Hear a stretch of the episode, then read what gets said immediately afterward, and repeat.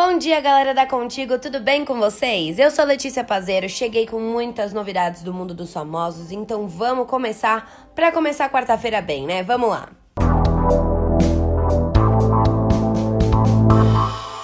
Zé Felipe dá aula de romantismo e envia presentão para Virgínia Fonseca. Quatro meses.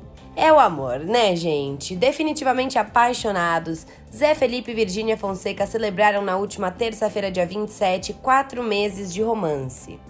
O sertanejo então preparou uma surpresa daquelas para a futura mãe de seu filho e deixou os seguidores babando no presentão. Esbanjando seu romantismo, ele providenciou um buquê gigantesco de rosas junto com uma cestinha cheia de guloseimas para influencer. Nas redes sociais, os pombinhos dividiram juras de amor e comoveram os fãs com suas palavras.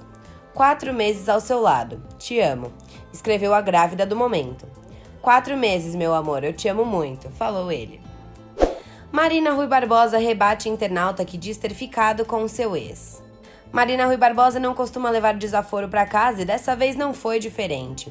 Pelas redes sociais, a atriz rebateu uma seguidora que afirmou ter tido uma relação com um de seus ex-namorados. Palmas para mim, que saiu por mais de um mês com um cara que ficava com a Marina Rui Barbosa. Estou lisonjeada, escreveu a internauta no Twitter. Ao ver a revelação, a atriz se pronunciou: Que ficava comigo? Será?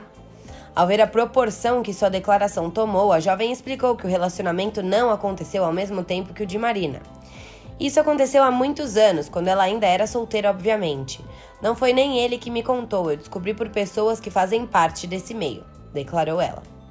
Nívia Stelman explica por que escolheu vida reclusa e longe dos holofotes. Era uma angústia. Em momento raro, a atriz Nívia Stelman participou de uma live nas redes sociais em que contou detalhes sobre a vida longe da TV. Morando nos Estados Unidos ao lado da família, ela disse que está se adaptando ao processo. Eu escolhi a coisa da reclusão, mas não preciso estar reclusa total. Eu só não estou mais nesse caminho. Mas eu tenho muito orgulho de tudo que passou. Inclusive, vejo as minhas novelas todos os dias, fico vendo minhas reprises e postando, declarou ela. Stelman contou que teve um momento de crise sobre a fama e foi aí que ela procurou a ajuda da terapia.